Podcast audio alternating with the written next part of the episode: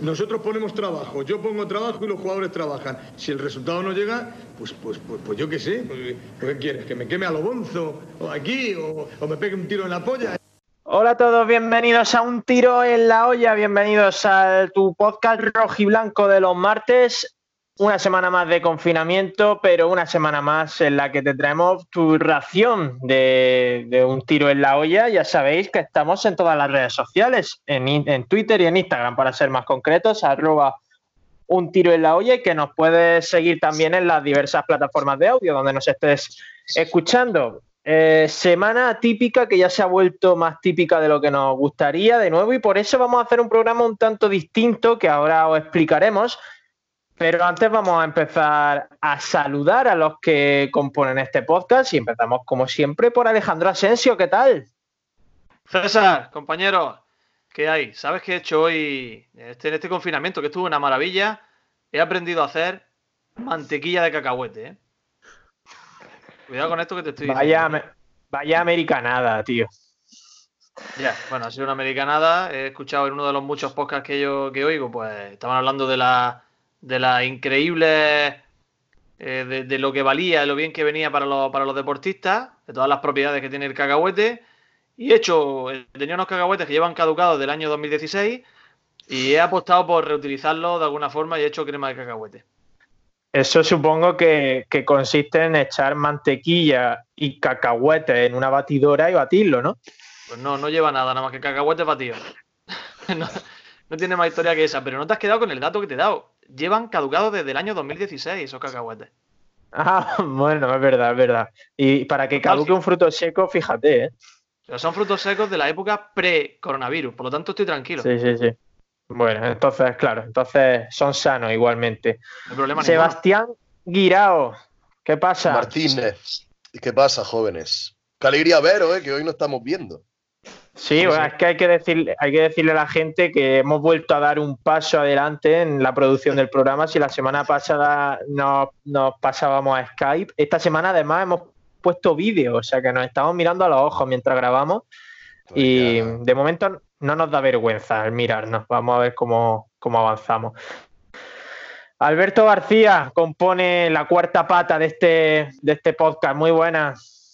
Buenas tardes, César. Buenas tardes, Alejandro y Sebas. ¿Qué tal? ¿Cómo llevas pasa, tú el confinamiento?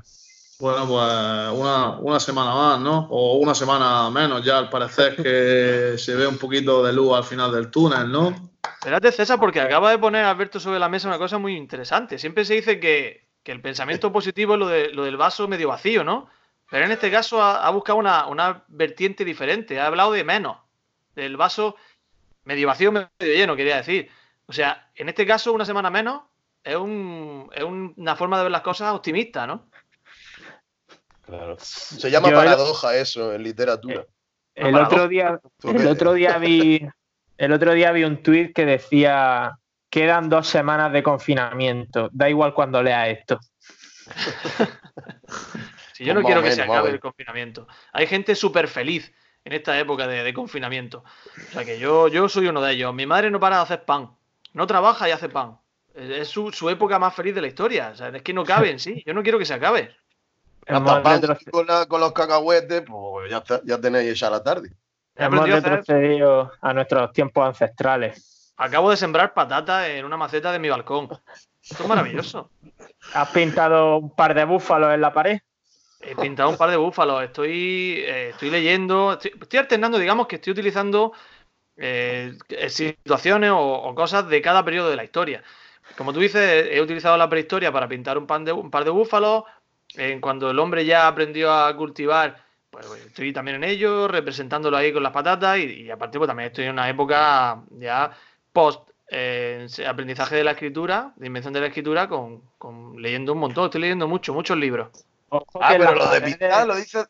Perdona, Pero- lo de pintar no, lo dices de verdad por, por los vídeos estos del YouTube, ¿no? Que te pones a No, pintar no, no, era- era- gatos y cosas. Era broma, pero eso también es verdad. No es un gato, es un caracal. Un caracal. Yo iba a decir Uriga, que en las, paredes, en las paredes de la casa de Asensio se descubrirán los indalos del futuro. Correcto, correcto. Indalos, indalos con la camiseta de Dubarbier.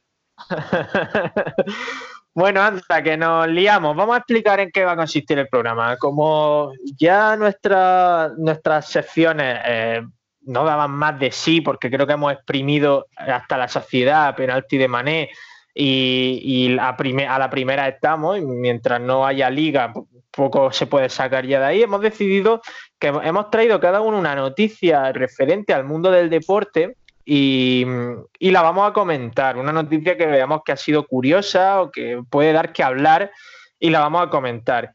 Y antes de empezar, os quiero, esto no tiene nada que ver con el programa, pero quería comentarlo. No sé si sabéis que hoy la Unión Deportiva Almería ha puesto en sus redes sociales que el, el, el 31 primer cumpleaños de Jonathan Zongo, de la Gacela de Burkina Faso. Sí, la verdad que ha sido. Yo, para mí es un momento muy emotivo. No sabía que era su 31 primer cumpleaños, pero yo creo que merecería la pena que hoy se declarara fiesta local en Almería. ¿eh? Bueno, yo lo que os quería decir con respecto a esto es que si algo bueno tiene el confinamiento es que nos permite emplear tiempo en cosas que normalmente, para las que normalmente no tendríamos. Y una de ellas es investigar acerca de Jonathan Zongo. Pues eh, me he puesto a investigar sobre, sobre él y yo creo que se podría denominar ya mi descubrimiento como el curioso caso de Jonathan Zongo. Porque según la Unión Deportiva Almería, el cumpleaños de Jonathan Zongo es hoy, lunes, que estamos grabando, día 6 de abril. Pero es que te metes a la Wikipedia en español y te dice que, que Jonathan Zongo nació el 2 de diciembre.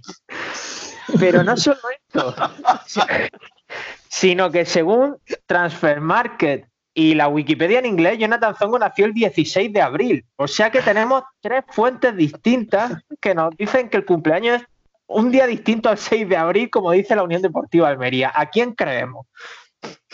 Ojo. Bueno, ante que todo, no hay que creer a Jonathan Zonga. Yo, al último que creería sería él. Es posible que él no sepa ni siquiera cuándo nació. Por eso, por eso. Entonces, claro, conforme llega a un sitio, pues dice, ¿tú, ¿cuál es tu fecha de nacimiento? Pues escribe lo primero que se le viene a la cabeza. Me recuerda la historia esta de los abuelos de, de cuando no había carnet de identidad y todo eso, de antes de la guerra y en la, la época del extrapelo y todo eso. Bueno, eso fue después. Pero que Es me que recuerda a eso. segura- Seguramente, No sé, seguramente cuando llegó a Almería no sabía ni la edad que tenía tampoco. Además, él, él llegó aquí hace, tendría a lo mejor 15 o 16 años cuando llegó al filial. ¿Qué estará haciendo ahora mismo Jonathan? Jonathan muy probable. Zongo, lo último que yo sé es que estuvo en el Badalona esta temporada, pero jugó muy pocos partidos. Ya no Digo, sé este por dónde andará. Ahora mismo, en este preciso momento, ¿qué estará haciendo? ¿Estará celebrando su cumpleaños? Sí, sí, ya hemos- ha quedado claro que celebrará su cumpleaños siete u ocho veces al año, ¿no? Entonces imagino que es una de ellas. Claro, porque pero una cosa, estoy- César, Sí. perdón. Una pregunta. Dime. O sea, el, el Almería, eh, el Almería felicita públicamente a Zongo, eh, pero el único, el único, o sea, el único motivo por hacerlo es por, por el legado que dejó, ¿no? Es como lo- los, clubes grandes, ¿no? Que felicitan a los jugadores que son legendarios y todo eso, ¿no? Sí, efectivamente. El Almería desde hace tiempo lleva esta línea en redes sociales de acordarse de, de sus exjugadores y tal. Y claro, pues Jonathan Zongo, como bien sabes, desde hace tiempo es una leyenda aquí. Estoy, Eso. estoy ahora mismo en este momento, os lo puedo mostrar a vosotros. Evidentemente los oyentes no van a, no van a verlo, voy a compartir mi pantalla. Estoy en el Instagram de Jonathan Zongo. No sé si lo estáis viendo ya, ¿lo veis? ¿Sí? Sí, ya lo veo. Sí. Estáis viendo. Los oyentes evidentemente no lo van a hacer. Fijaos este momento. Esto Tío, sí lo van a seguramente. qué bárbaro. Eres coreano. Ha caído, ha caído en el reto del papel higiénico y tiene una clase, fíjate ese golpeo, Se oye, se oye. espectacular. Pero eso es Espectacular. reciente, ¿no? Esto es de hace, de hace dos semanas. No sé por qué lleva la llave en el bolsillo. El caso Eh, es Un mal asunto. Hace Pero la última, se la última le da foto bien. de su perfil es de la Almería, ¿no? Sí, Se le da Ah, bien, pues, ¿eh? Sí, sí, subió esta foto. Quizá el, quizá el gran problema de Jonathan Zongo había sido que al fútbol se jugaba con balón en vez de con papel higiénico. Porque podemos estar de verdad ante una gran estrella. Es correcto. Y fíjate esta foto que publicó Jonathan Zongo hace una semana en una espectacular galopada por la banda contra, contra Macherano, contra el futbolista de Barcelona, ¿eh? Hace una semana. Oye, voy a decir una cosa. Eh, en la Almería estoy mirando y ha borrado el- la publicación en la que felicitaba a Jonathan Zongo. Tenemos captura que la habéis pasado por el grupo algunos. Menos mal que habéis hecho captura. Habéis visto todos que la Almería hoy ha felicitado a Jonathan Zongo. Sí, sí, sí, sí. Sí, sí, claro, por supuesto, vamos. Cualquier ¿Lo han día bueno para raíz de, de- de ahora? No, no. O sea, ¿cuándo lo han quitado? No ¿Cuándo lo sé. quitado? No lo sé, es que, que estaba buscándola para ver qué había puesto el club en la felicitación y no la encuentro. O sea que queda descartado que el cumpleaños de Jonathan Zongo sea el 6 de abril. O, Tacha, sea, o- o el 2 de diciembre o el 16 de abril. Habrá que estar muy atentos. En cualquier caso, mi pregunta es: ¿cuál, es, cuál será la fuente, en este caso, de- del Community Manager de la Almería para ver quién, cuál es el cumpleaños de, cuándo es el cumpleaños de cada uno? ¿Wikipedia? La fuente de la polka. Y, sí. y bueno, anda, después del momento Jonathan Zongo, que creo que ya es insuperable, hagamos lo que hagamos en, en- este programa, vamos a pasar con las noticias. Me gustaría empezar contigo, Asensio, que te veo con ganas y con fuerza. Yo siempre tengo fuerza, César. Porque, bueno, ahora que he dicho lo de la fuente de la polka Seba, he terminado de ver una serie, bueno, al margen de la serie de Juego de Caballeros que sabéis que he estado hablando con vosotros, la del de English Game, del inicio del fútbol, que es altamente recomendable. He visto una que se llama Puerta 7 sobre los barra brava de argentinos y la productora se llama Polka Producciones, Polka con K. O sea, todo, todo está interconectado siempre con la fuente de la polka. Bueno, voy a empezar con mi noticia. Correcto. A Seba yo sé que, le, sé que le va a gustar. Yo he llegado a través de la Gazzetta dello Sport, eh, la página, el portal italiano de deporte, que pone el titular, dice, la fidanzata nippone, nipote di Elstin diventa maggiorenne e Smolov escapa da Vigo. Smolov, el delantero del Celta de Vigo, ha escapado de la ciudad galega Ah, sí. para ir a celebrar el cumpleaños de su novia, de su prometida, que es nieta de Boris Yeltsin, y se ha ido a celebrarlo porque el bueno de Smolov se prometió con ella cuando la muchacha todavía tenía 16 años y tenía que esperar a los 18 para poder casarse.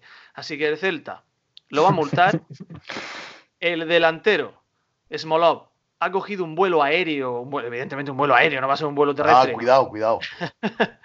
privado para poder celebrar el 18 cumpleaños de la nieta de Boris Yeltsin, de su ragazza María. Así que esa es mi noticia. Espectacular, Smolov. Muy bien. ¿Son 16 años de, de Burkina o de Rusia? Porque lo mismo ahí. No lo sé, os acordáis de Boris Yeltsin, ¿verdad? Sí, Bueno, claro. Sí, sí. El primer presidente post-soviético de Rusia. Bueno, pues evidentemente de- post-soviético. Que el hombre, pues ya sabéis que al final de, de su etapa vital, pues estaba más dedicado a, digamos, al vinagre que a, que a otro tipo de actividades, ¿no? Pues bueno, pues ahí Sí. tiene su nieta, bueno, ¿Cómo- pues como forma todos los acaba la nieta de Boris Yeltsin prometida con, con el delantero del Celta de Vigo. Muy bien. Oye, Yo- están siendo bastante Yo quería Eh, decir, no sé si César sí. iba a decir tú lo mismo, que en el, en- en el Celta pasa algo, porque hace poco también Pionesisto, también sin decirle nada a nadie, cogió su coche y se fue a, a Dinamarca el tío, sin pedirle explicaciones a, a nadie. Así que al parecer parece una práctica muy común en los jugadores del Celta. Sí. Algo pasa en Vigo. No, y, y- y no solo en, en Vigo, están siendo bastantes los futbolistas que no aguantan encerraditos en sus mansiones y tienen que salir a la calle o irse a sus países de origen para estar con los suyos. Aquí en Almería no sé si visteis que Bada tuvo que desmentir que se había saltado el confinamiento e irse a Argentina. Pero ¿lo ha, lo ha demostrado que no se ha ido. No lo sé, ya es la palabra de uno contra la del otro. Él dice que sigue aquí en Almería y en la ubicación del tweet ponía Almería. Eh, Sabes que eso es irrefutable. Sí, por supuesto. Yo acabo, he publicado hace un rato una foto eh, que la localización es Benecid. O sea que, y yo estoy en Almería, o sea que es totalmente, total- es un dato definitivo. Bueno, entre brasileño y ruso, aquí todo el que puede se pega una fiesta saltándose todo lo que sea posible. Si os tuviese que saltar, siempre andan. si os tuviese que saltar el confinamiento, ¿para ir a dónde os lo saltabais? Sabiendo que van a multar. Oh, yo con Smolov, o sea, una fiesta en Rusia con pistola y con vodka, eso tiene que estar guapísimo, tío. Del tirón me voy con él. Jugando a la ruleta rusa, ¿no? Con Smolov allí. Sí, vamos, del tirón. Celebrando el, el, el cumpleaños de, de María Yumaseva.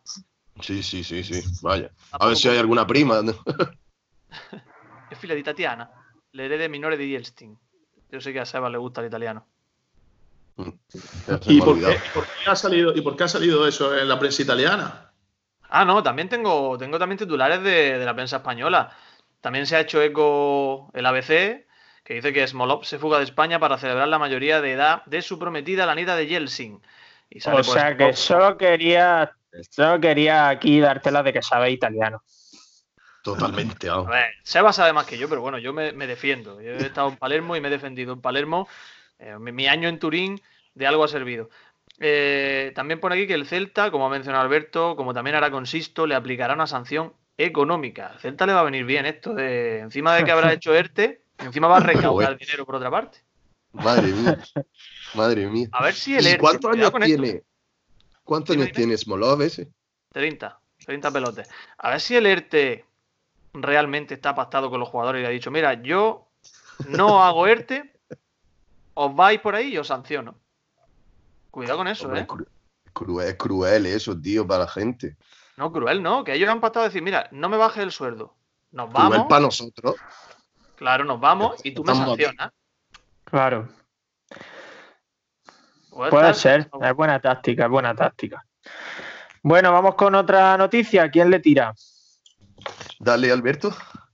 Yo, bueno, pues yo, la noticia mía es, que hoy se ha vuelto a publicar una nueva oleada del EGM, ¿no? Para ver la, la audiencia de oyentes que tiene en la radio. Y yo he hecho hincapié en los programas deportivos y quería que vosotros comentarais también que cómo todos los programas al final siempre terminan ganando oyentes cada vez que sale esta oleada. Es increíble.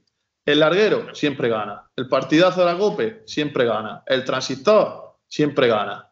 Y es que es increíble, siempre ganan todos oyentes. Y yo también quería preguntarlo si ha salido también la oleada del Sí. podcast de un tiro en la olla. Sí, sí, es que estoy con ella. Sí. Estoy ahora mismo con ella. Eh, estamos ahora mismo en el, eh, estamos en el cuarto lugar a nivel nacional después del transistor justo. Estamos a 500 oyentes del transistor. Y, y esto que está diciendo no es mentira, ¿eh?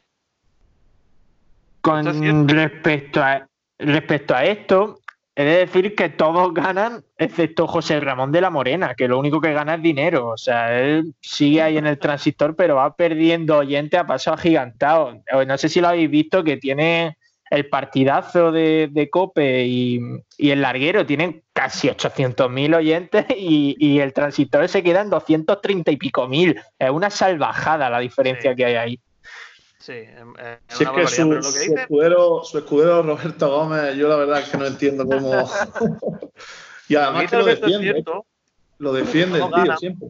porque siempre, todos los datos siempre hay algo que analizar, ¿no? Y es verdad que puede decir, no soy el número uno, pero soy el número uno de 9 a 9 y media. O tengo más oyentes, o he ganado más oyentes que en proporción a los que tenía, todos tienen datos positivos a los que agarrarse. También es verdad que si tú dices, vaya datos malos tenemos, que hemos perdido 500.000 oyentes en antena, no sé si te hace un favor a nivel publicitario. ¿no? Eso, eso la, en, la- en el último EGM hubo polémica entre Juanma Castaño y, y Manu Carreño, entre la COPE y la SER, porque Manu Carreño ahí hizo una jugada muy cuca.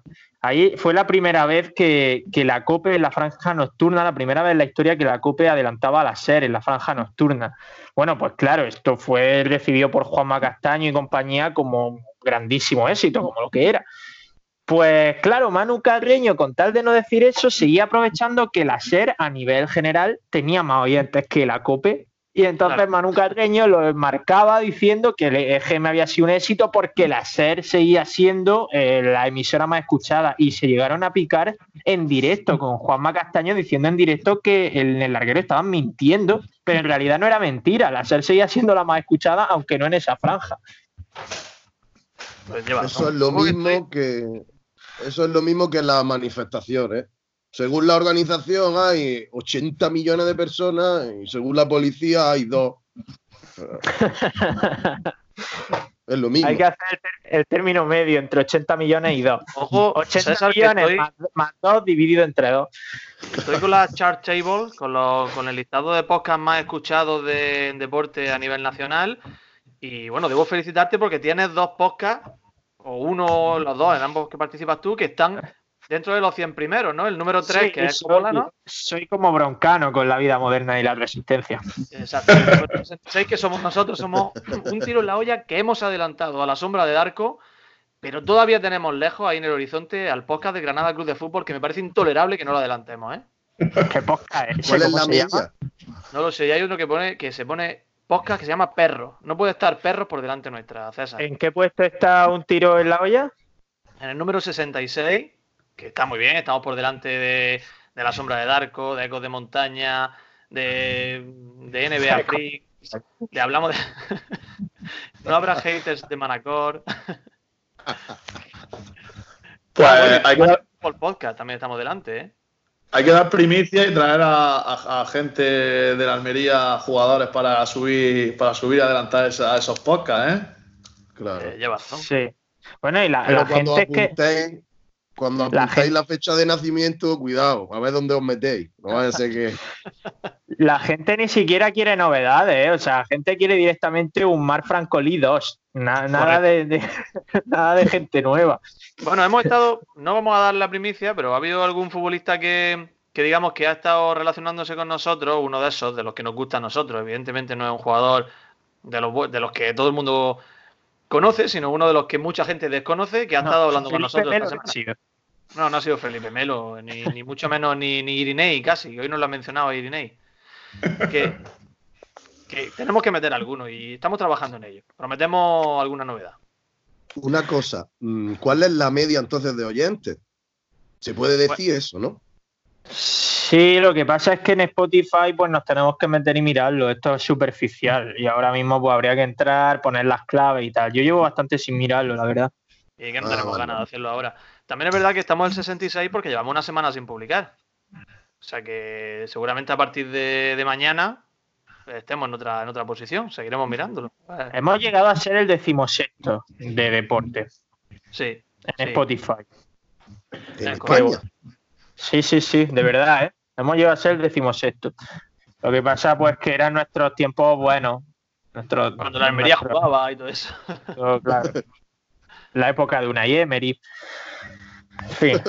Eh, Seba, ¿Nos lees tu noticia o qué? Espera, el Alberto, ¿qué opina de su propia noticia? ¿Cuál es la radio que tú oyes, Largo? ¿Eh? No, ¿Cuál pues es tengo la que, radio decir que tú que, oyes?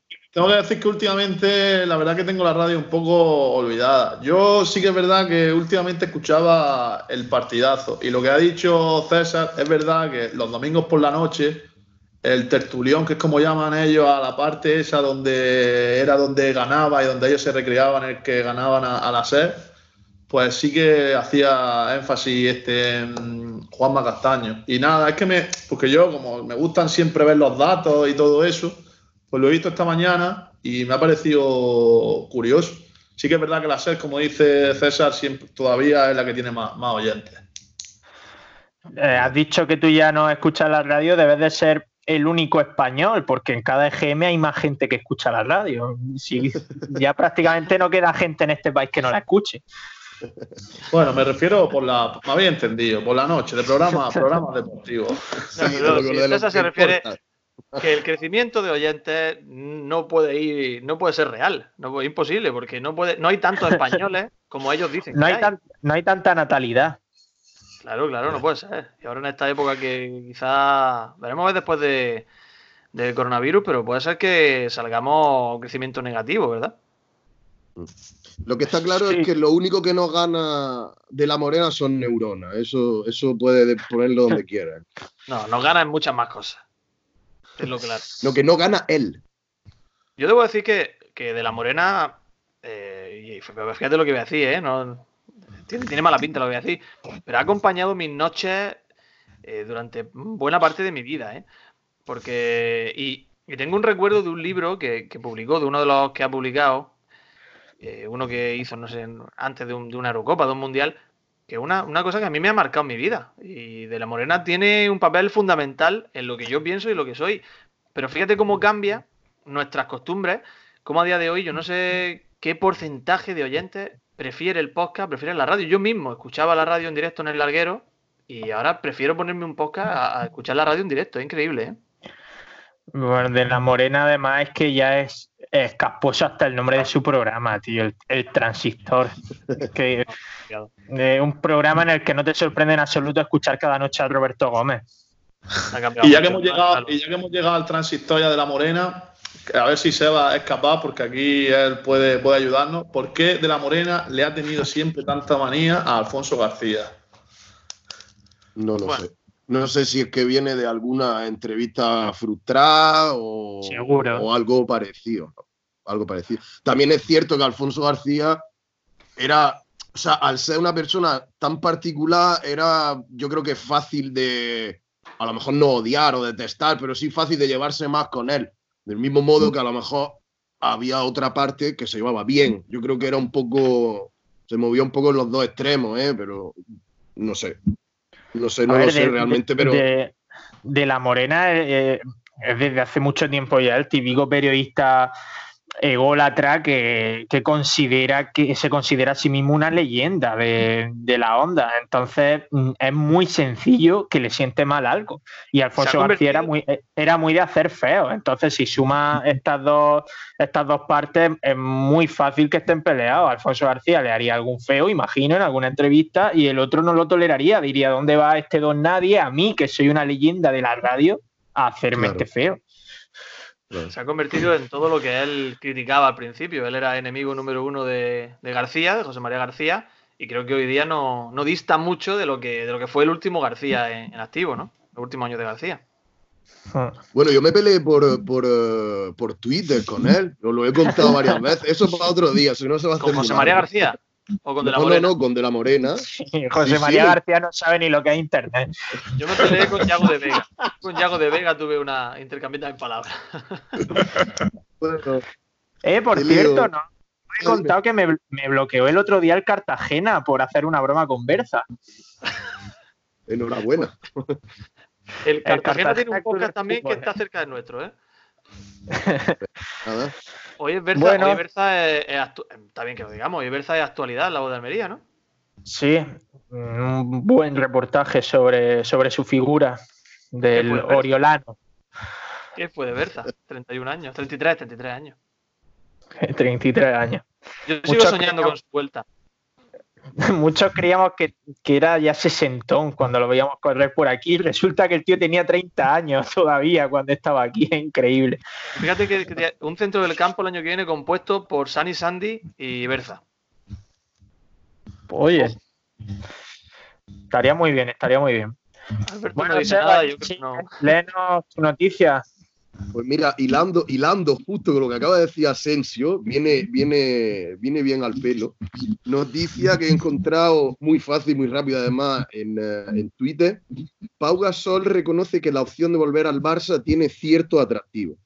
Eh, un poco el contexto. Eh, hizo ayer una entrevista por, creo que hizo un directo de Instagram o alguna cosa así, con un, con un periodista de la, de la ESPN.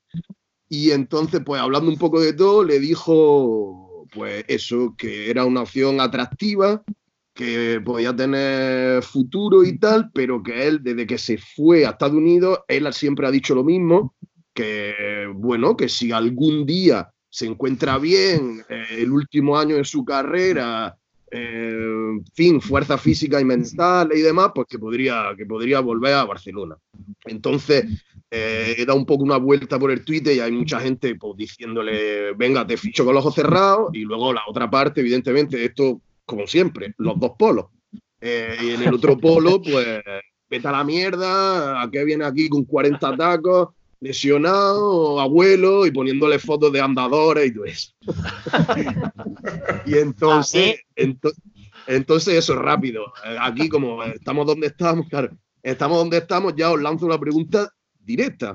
¿Qué haríais vosotros? ¿Ficharíais un jugador terminado, acabado? A lo mejor puede ser acabado, mm, no para todo el mundo, pero bueno, para ojos de cierta, de cierta eh, gente puede que sí. ¿Ficharíais uno del tirón? Eh, César, a ti no te voy a preguntar por, eh, por si quieres que vuelva uno de, de 30 o 31 años, ¿vale?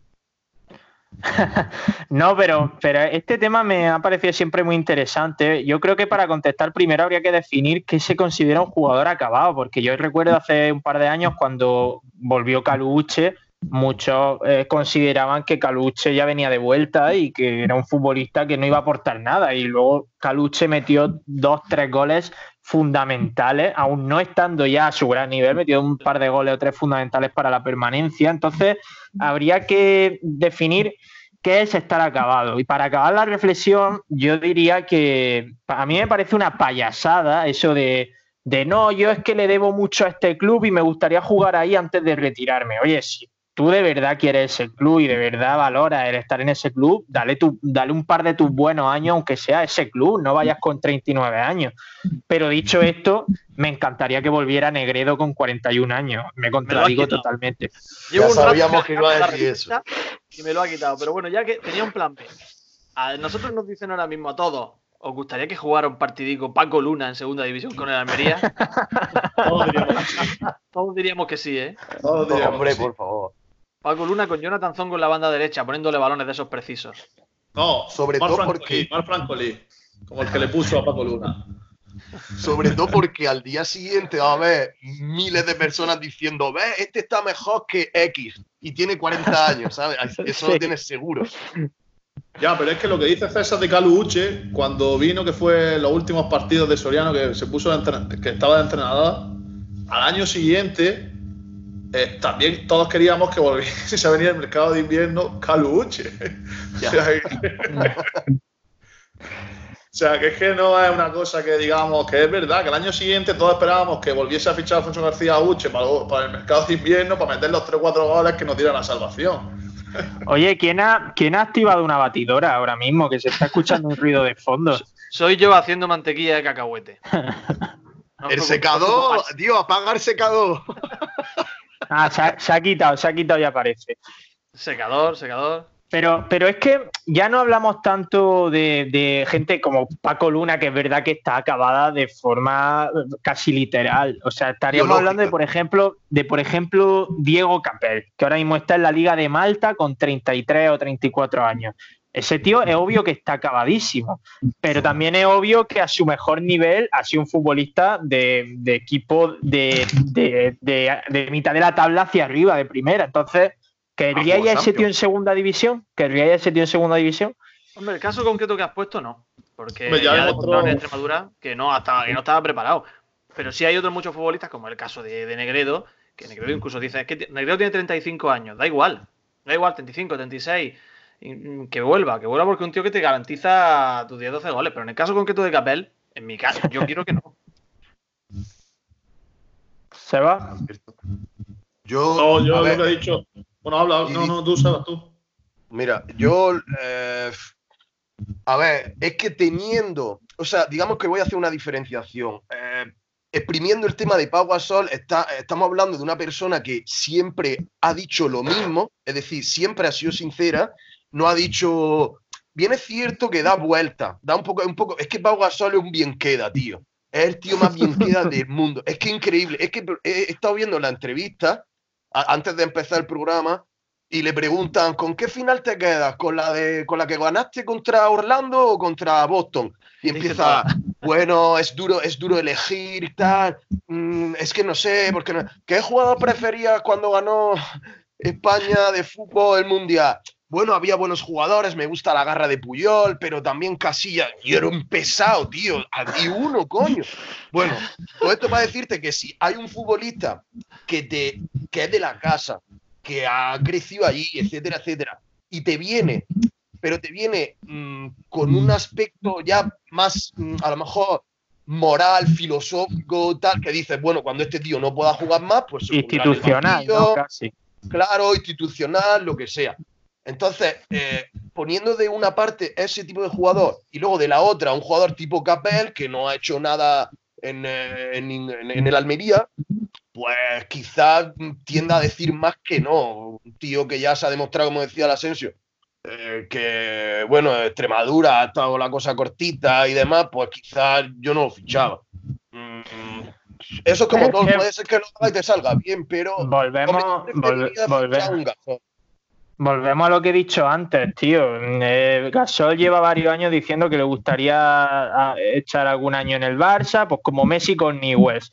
No, es que yo quiero jugar en Newells antes de retirarme, tío. Pues vete ya, ¿no? Vete ya que tienes 32 años. ¿A qué estás esperando? ¿A que con 39 años, cuando ya aquí no puedas hacer nada, en tu club te tengan que recibir con la puerta abierta solo porque es tu club? A mí eso es que me parece contraproducente para el club que tanto ama, supuestamente. Sí, he leído varias, varias, en fin, varios comentarios de, de culés que estaban dolidos por eso, por, porque, tío, para de marear la perdí, di de una vez, aparte porque recordemos que Pau Gasol lleva lesionado más de un año.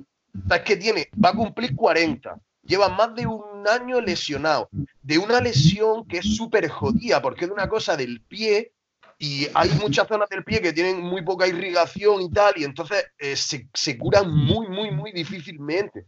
Entonces, claro, un culé eh, random puede, puede decir, tío, vale, muy bien, eres dios del baloncesto en España y casi en Europa, pero picha, mm, a tocarte los huevos te va a tu casa, ¿sabes? Entonces, claro, yo entiendo las dos partes. Que haga lo que le dé la gana, que cobra mucho dinero. Efectivamente, la gente que cobra tanto puede hacer lo que quiera. Exactamente. Bueno, parece que lea mi noticia. Adelante. Yo me traído otra que creo que os puede dar juego, ¿eh? Creo que os puede dar juego. Eh, se sigue oyendo un ruido raro de fondo y no sé de qué es. Ninguno está haciendo nada. Yo estoy solo en una habitación en silencio, ¿eh? Yo también, yo tengo todas las puertas cerradas. ¿Y, soy, yo, soy yo el único que oye cosas raras de fondo? No, no, no, no, no yo también lo estoy escuchando, pero bueno, ah, ya está. Que... Bueno, pues ya está. Los, oyentes entenderán que no tenemos las mejores posibilidades en estos momentos. Ni nunca tampoco. Cosas, peores se han oído en este podcast. que este realmente, César, sin tener mucho interés de interrumpir esta exposición tuya, decir que hoy en redes sociales han mencionado que, que un tiro en la olla tiene más calidad que Coppola, ¿eh? O sea que bueno, que algo que lo estamos haciendo bien. Oh. Más calidad de sonido, de sonido, de sonido. Es cierto, es cierto, es verdad. A mí, como, como podrás imaginar, para mí es un orgullo porque los dos son como hijos míos. Entonces yo no quiero a uno más que a otro. o sea, eres como Pau Gasol. eres como Gasol. pero, pero mira, si le hiciéramos una si hiciéramos una respuesta, una pregunta en este caso a César y ponerlo ahí en un brete que tenga que decidir, yo creo que tiraría por el camino de en medio y haría un Pau Gasol claramente, ¿eh? sí, quedaría bien, quedaría bien con ambos, aunque he de decir que en Coppola son cuatro personas más, entonces las represalias podrían ser mayores si quedo mal con ellos en vez de con vosotros. Pero, pero bueno, no, quedaría bien, quedaría bien con ambos. En fin, mi eh, te, pondrían, el vídeo de los negros con el autobús del tiro. Gran vídeo ese. bueno, la noticia. Eh, la estoy leyendo de as.com, aunque ya se han hecho eco varios medios. Multa a Edgar Méndez por parte del Alavés por las declaraciones que hizo a la televisión mexicana. No sé si estáis puestos en el tema. En la televisión mexicana, el maravilloso extremo tinerfeño dijo que eh, dijo literalmente, nos quieren quitar el 28% del salario anual independientemente de si se juega o no. Eso no ocurre en otros clubes. La mayoría del dinero llega por televisiones y quizá los clubes no pierdan tanto dinero como dicen. Se ponen en la peor situación. Y llegó a amenazar a Edgar con, una demanda al Alavés. Bueno, pues el Alavés lo ha denunciado no por estas palabras, sino porque el Alavés tenía prohibido que sus jugadores hablaran durante el confinamiento. Edgar se ha saltado el régimen interno del club y lo han multado. Pues vaya. Porque Edgar siempre ha sido una persona que se ha caracterizado por, por su interés de que las aguas bajen mansas y de que no haya conflictos dentro de una plantilla, dentro de un club. Y bueno, pues en este caso pues sigue su línea de, trabajo, su línea habitual.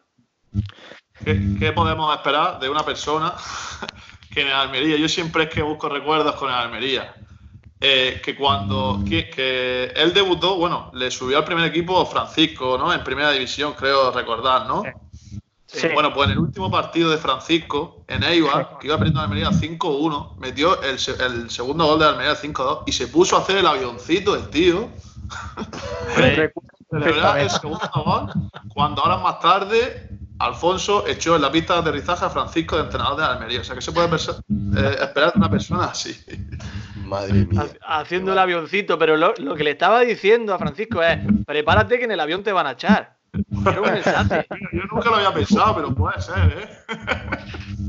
Hijo Un mensaje subliminal, sí. De todas formas, eh, todo lo que se le pague a Edgar Méndez es poco, porque lo que hace él en un campo de fútbol se lo hemos visto muy poquito. El mirar a la grada y agarrarse el paquete y con esa firmeza con la que él lo hace.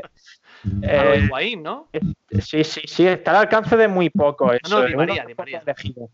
Unos pocos elegidos. Di María, exacto. Eh, ¿Qué opináis ya por ir acabando de, del tema de los ERTE, los clubes de fútbol y, y eso? Pues opino que si, que si el panadero de mi barrio y que si el vendedor de, de no sé qué, no sé cuánto, no están cobrando, lo lógico es que unos privilegiados, como son los futbolistas, que viven además del panadero, de la frutera y del, y del no sé qué, no sé cuánto, también se bajen el sueldo. Me parece que es lo apropiado, porque ellos viven del público y el público no está recibiendo su salario. Así que yo lo veo totalmente en consonancia con lo que está pasando. Sebas, te he visto muy callado en el tema. No sé si es porque te da. Porque tú siempre has tenido un especial aprecio por Edgar Méndez y te decepciona un poco todo esto. ¿o por Ah, qué? me que me preguntabas por los ERTE. Ay, No, no, por el tema en general. Te he visto muy comedido. No, o sea, Edgar Méndez, o sea, es que me importaba bien poco lo que haga ese chaval. Pero que. si lo comparamos, si lo comparamos con todo lo que llevamos hablando hoy, es Molón y compañía, yo creo que sale bien. Sale bien parado, sí, que- sin duda. Se ha congelado, ¿no? Seba se ha congelado un poco, me parece, ¿verdad? Sí, se refuerza, mi, te- se refuerza mi teoría de que no puede hablar mal de Edgar Méndez, Seba. ¿Me, me- me dejáis que os lea una- unos versos y me decís a quién pertenece? ¿no? ¿Me dejáis? no? Venga, Asensio, adelante. Dice, me tenéis que decir a quién pertenecen, ¿eh? Es un juego. De alguna manera tendré que olvidarte. Por mucho que quiera, no es fácil. Ya sabes, me faltan las fuerzas. Ha sido muy tarde. Y nada más, y nada más, apenas nada más. ¿A quién pertenecen? Hombre, yo creo que es obvio que a Sebastián Dubarbier o a Federico García Lorca, a uno de los dos. ¿Qué pensáis los? Yo pienso lo mismo, ¿eh? ¿Pero que Sí, o Lorca? estoy. Duarbier. Ah, yo apuesto por Duarbier. Chicos, voy a continuar la poesía un momentillo. El siguiente, la siguiente estrofa que dice: Las noches te acercan y enredas el aire. Mis labios se secan e intento besarte. Qué fría es la cera de un beso de nadie. Y nada más, y nada más, apenas nada más. Acabáis de comparar a Sebastián Dubarbier con el gran Luis Eduardo Aut. Ahí lo dejo. Qué bonito, qué bonito. Pues un pequeño homenaje a Aute para cerrar el programa. Eh, ¿Alguien quiere añadir algo? Porque ya ir despidiendo ya, llevamos tres cuartos de hora de programa. Pues nada, que ha sido un placer este, este ejercicio de improvisación que hemos llevado a cabo, sin secciones y sin nada. No sé si la próxima vez seguirá así, si, si podremos tener algún protagonista. En cualquier caso, pues bueno, esperando que vuelva a Almería, que nos que nos dé actualidad y que se acerque la gente y vea la foto que hemos puesto en Twitter de Calu Uche con un cono en la cabeza. Eh, sí, sí, no tiene, no tiene ninguna. Merece la pena, merece la pena ver esa foto en arroba un tiro en la olla en Twitter. Eh, Alejandro Asensio, gracias por estar con nosotros otro lunes más de grabación. Gracias a vosotros, me voy a mi huerto. Un abrazo. Venga, Alberto pinche. García, presidente de la Peña Don Monsi. Gracias también a ti. Y gracias a vosotros una vez más por dejarme participar en un tiro en la olla. Grande, la- Ya acabamos con Hernández, no le decimos nada más. Nada, nada, no te preocupes. Oye, ¿cuándo sale el próximo EGM? Eso es trimestral, ¿no? Sí, No, es mañana, mañana mismo. Mañana, el nuestro sale mañana. Ah, vale, el nuestro sale mañana. Venga, pues ya todo perfecto. Tengo una cosa que deciros, pero me lo guardo para el próximo, ¿vale? No te guardes nunca nada. No sé si la audiencia podrá soportar esta espera. Oh, ahí está, ahí está. Bueno, pues nada, ya vamos hablando. Un besico. Hasta aquí llega el programa de Un Tiro en la Olla de esta semana. Yo también me despido. Soy César Vargas. Estáis escuchando ya a Sebastián Dubarbier y a Pepe Mañas con su cerveza vacía, todo un himno. Y nada, decidnos en redes sociales lo que queráis que os haya eh, gustado del programa. Hemos hablado bastantes cosas que pueden dar juego. Así que encontradnos en arroba un tiro en la olla en Twitter y en Instagram. Venga, me despido yo, que me enrollo mucho al final siempre. Gracias por haber llegado hasta aquí. Adiós.